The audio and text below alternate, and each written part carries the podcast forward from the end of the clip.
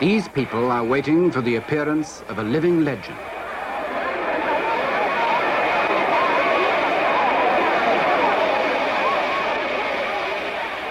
Ministers of government, ambassadors and their wives, princes of the church.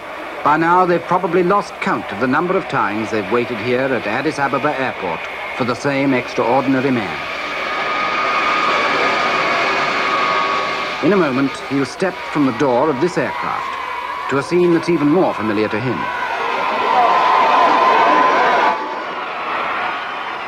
And here he comes. The legend in person. One of the world's best known figures and faces, and one that most of us know least about. Father figure of modern Africa and relic of a vanishing world, feudal despot and reforming monarch, one of the last claimants to the divine right of kings, the legendary descendant of King Solomon and the Queen of Sheba.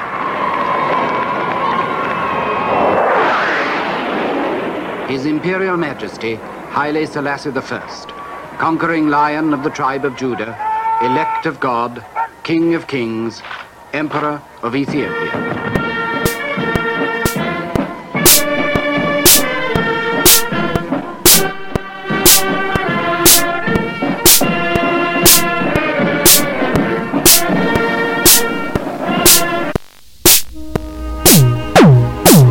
Saw in the right hand of him who sat on the throne a scroll written inside, and on the back sealed with seven seals.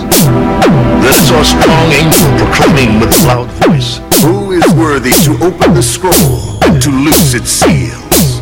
And no one in heaven or on earth or under the earth was able to open the scroll or to look at it.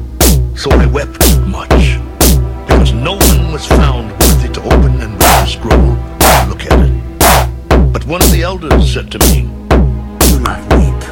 Behold, the lion of the tribe of Judah, the rooted prophet, has prevailed to open the scroll and to loose its seven seals.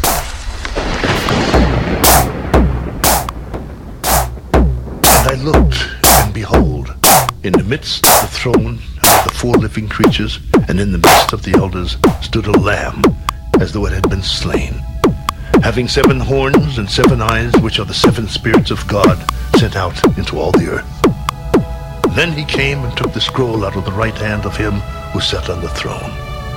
Now when he had taken the scroll, the four living creatures and the twenty-four elders fell down before the Lamb, each having a harp and golden bowls of incense, which are the prayers of the saints. And they sang a new song. You are worthy to take the scroll and to open its seals, for you were slain and have redeemed us to God by your blood out of every tribe and tongue and people and nation, and have made us kings and priests to our God, and we shall reign on the earth. Then I looked, and I heard the voice of many angels around the throne, the living creatures and the elders, and the number of them was ten thousand times ten thousand and thousands of thousands, saying with a loud voice, Worthy is the Lamb who was slain to receive power and riches and wisdom and strength and honor and glory and blessing. and every creature which is in heaven and on earth and under the earth and such as are in the sea and all Blessing and honor and glory and power be to him who sits on the throne and to the Lamb forever and ever. then the four living creatures said Amen. and the 24 elders fell down and worshipped him who lives forever and ever He wrote about him, they took pictures of him.